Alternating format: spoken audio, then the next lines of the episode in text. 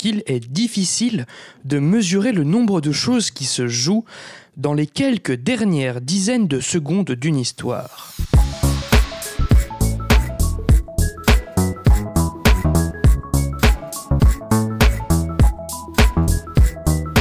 Salut et bienvenue dans ce 36e numéro de Comment c'est raconté, le podcast qui déconstruit les scénarios un dimanche sur deux.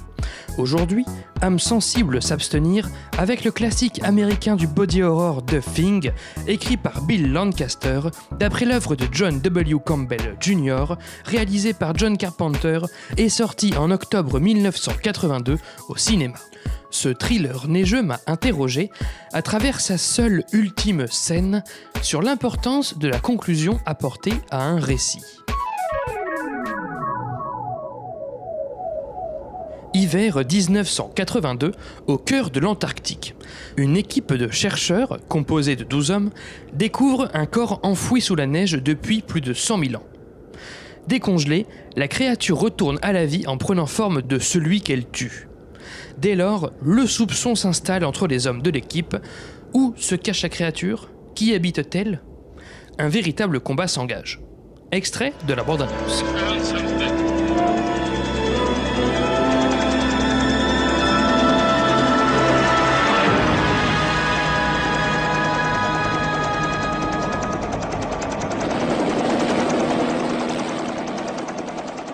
Men have just discovered something.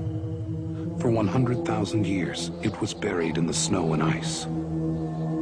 Now it has found a place to live. Inside.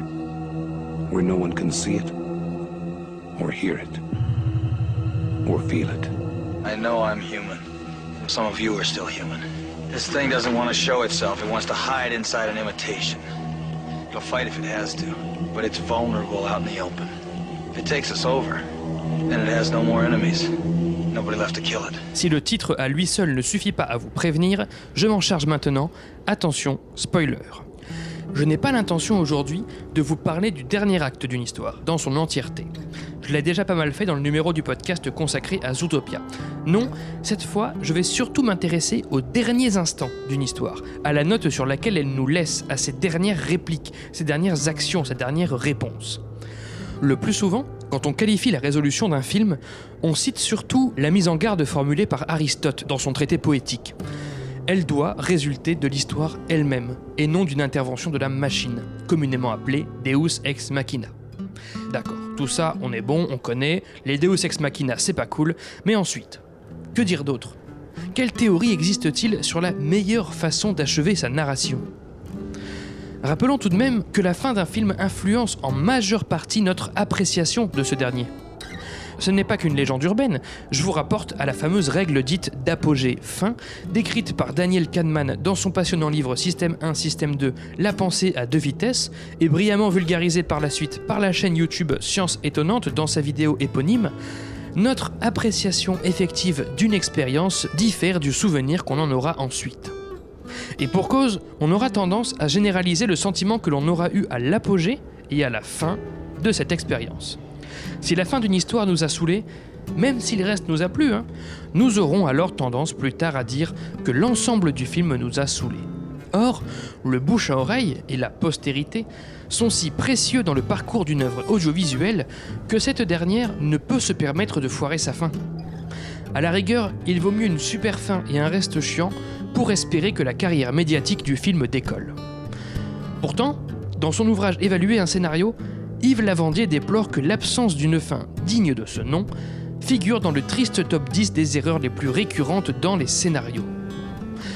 Je pense qu'une petite réflexion s'impose sur ce qui peut rendre irrésistible l'issue d'un récit.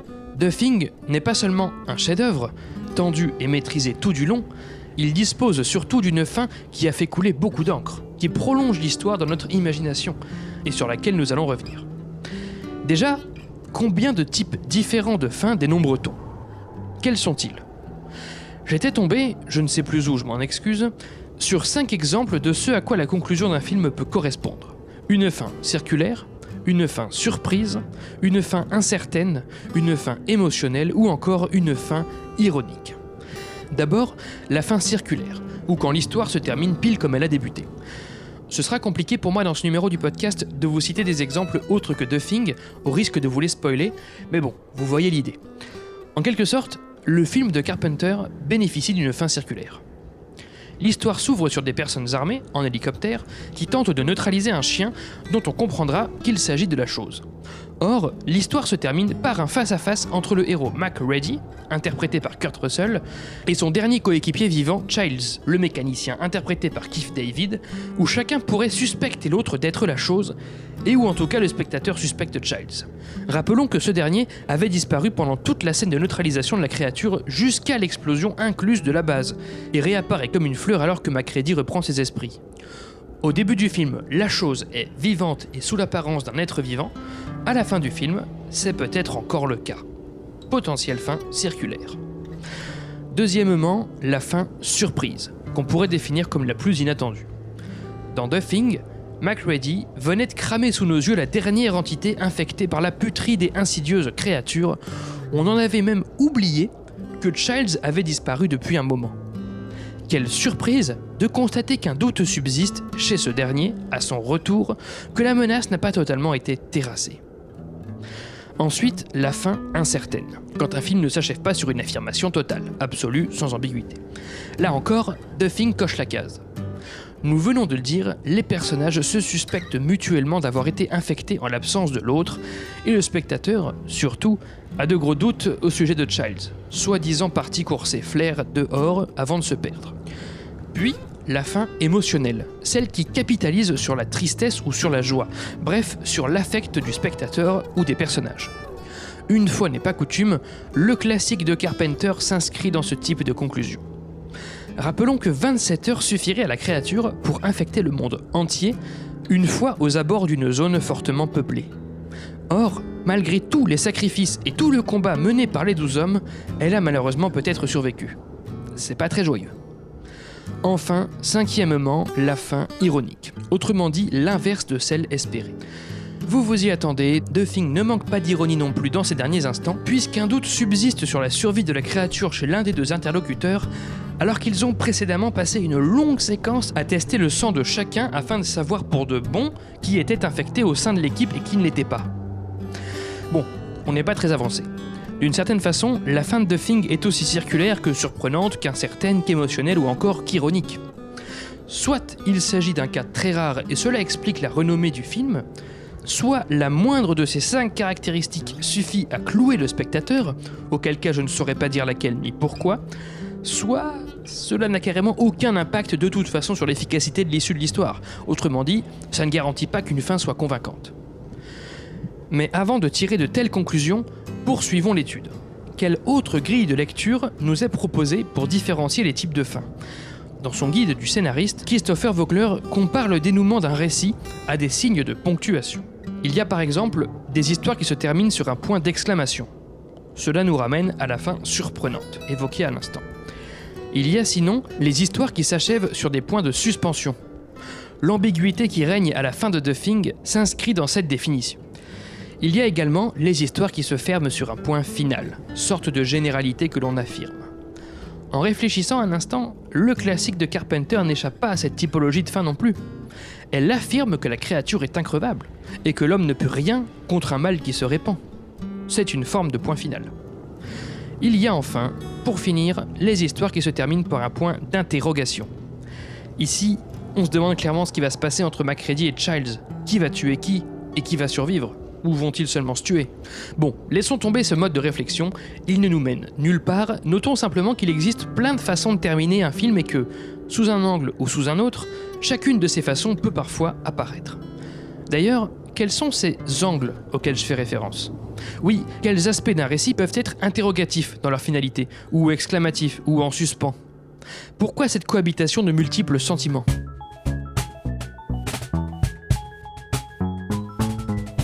Read people that you like um, and try to figure out why you like them. And when you see something or read something you don't like, try to figure out why you don't like. Be a. On en arrive à un deuxième segment de cette analyse, la fin d'une histoire est le carrefour d'une multitude d'éléments. Exemple au hasard, le thème.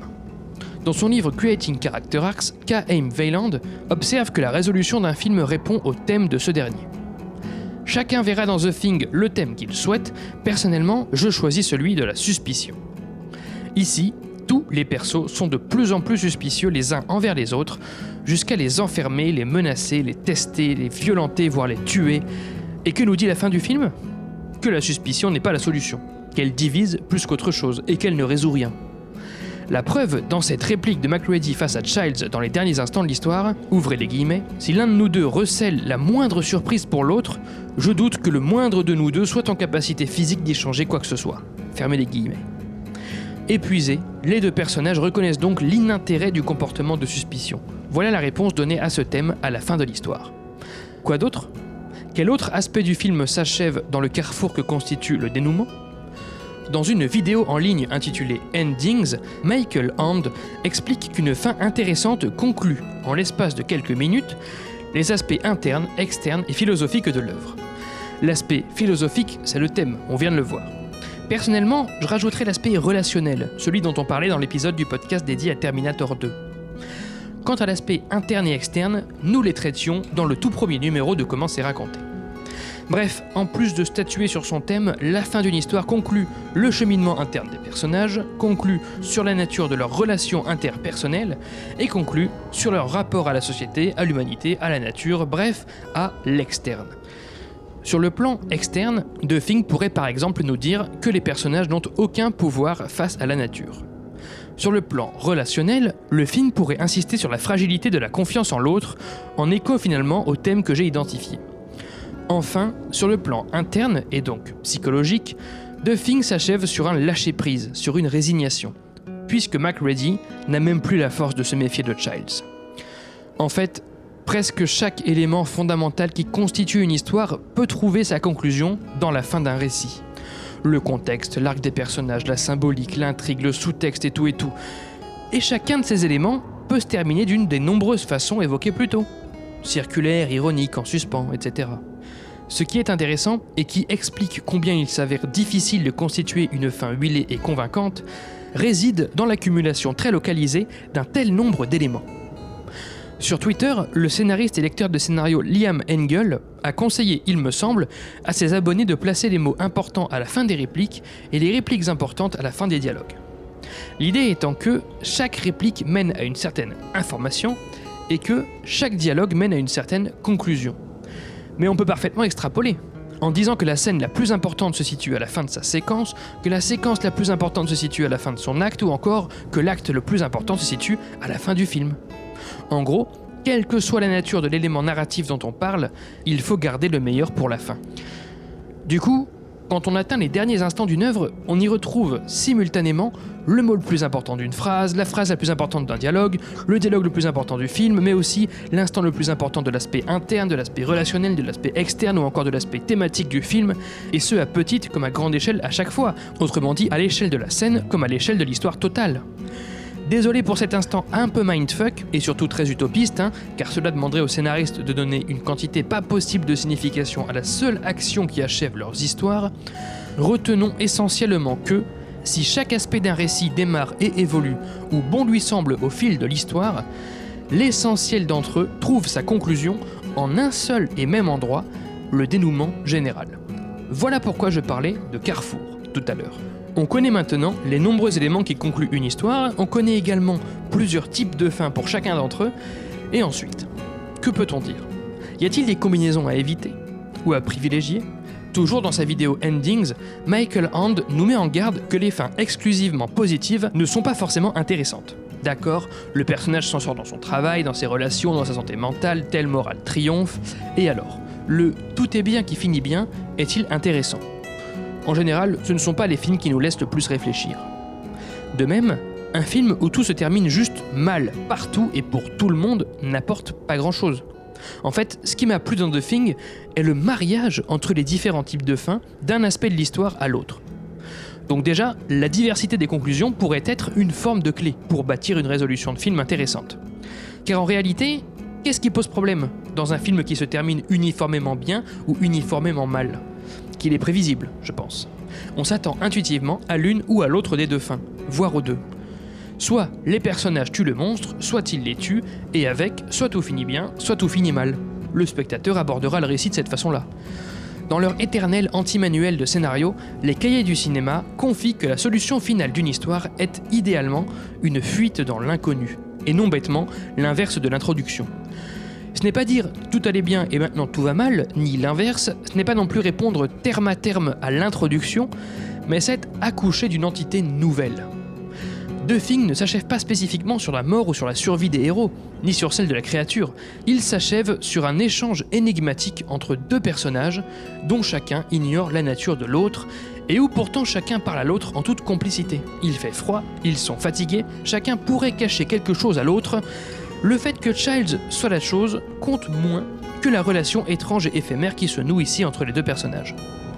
On est bien dans une forme d'exploration, d'entité nouvelle et de fin imprévisible. Du coup, de tous les types de fins évoqués précédemment, celui de la surprise apparaît comme le plus important. Mais pas surprise dans le sens point d'exclamation, dans le sens sensationnalisme. Surprise dans le sens pas de côté, dans le sens contre-pied, dans le sens imprévisible. Cela dit, la fin de The Thing est parfaitement probable. On n'est pas dans quelque chose sorti de nulle part ou invraisemblable. Il était même évident que la créature ne se laisserait pas faire aussi simplement on en revient à la forme paradoxale qu'un dénouement devrait avoir, forme telle qu'exprimée par David Mamet dans On Directing Film, la résolution doit être aussi imprévisible qu'inévitable. On la voyait venir, immanquablement, mais pas sous cette forme en particulier. Les films à twist jouent justement de cette caractéristique, où le spectateur est bluffé par le retournement de situation finale, il s'attendait à en voir un, mais pas celui-là. La fin de The Thing pourrait par exemple donner lieu à une scène de western psychologique entre deux personnages qui ne se font pas confiance, jouant de l'ambiguïté. Mais non, les auteurs ont préféré jouer de la futilité d'une telle défiance en la désamorçant, ce qui est très original, mais conserve l'idée de la survie de la chose, et en même temps satisfait l'épuisement des deux protagonistes. Enfin, on en revient à l'éternelle conclusion que j'apporte à la majorité de mes analyses, et donc sur laquelle je ne vais pas m'étendre, l'humain compte plus que l'intrigue. Cette relation étrange entre Childs et MacReady à la fin de The Thing importe plus que de juste savoir si cette créature est encore vivante. Ce n'est pas seulement une fin qui nous dit quelque chose a survécu, attention. Résumons. À l'issue d'un film, chaque élément de l'histoire trouve sa propre fin en même temps que les autres, mais pas forcément la même. Ce mariage concentré de diverses résolutions est particulièrement intéressant lorsqu'il accouche d'une entité nouvelle et imprévisible. Et pourtant, Rétrospectivement, cette fin nous semble parfaitement inévitable. Fondu en noir pour ce 36e numéro de Comment c'est raconté. Merci pour votre écoute, j'espère qu'il vous a intéressé. Retrouvez toutes les sources de cet épisode et tous les liens du podcast dans la description et sur ccrpodcast.fr, dont Facebook, Insta, SoundCloud, Spotify, tout ça, mais encore et surtout Apple Podcast. Pour ce dernier, je vous invite à laisser 5 étoiles et un commentaire, c'est très important pour le référencement du podcast. Podcast dont l'habillage musical était signé Rémi Le Sueur, je le rappelle, et l'Exatria Conta remercie. N'oubliez pas qu'une retranscription de chaque numéro de Comment c'est raconté est disponible sur Medium pour pouvoir lire ces analyses à tête reposée. Je m'appelle Baptiste Rambaud, disponible sur Twitter pour répondre à vos questions, à vos réactions, et vous donne donc rendez-vous dans deux semaines pour la 37e séance. Ciao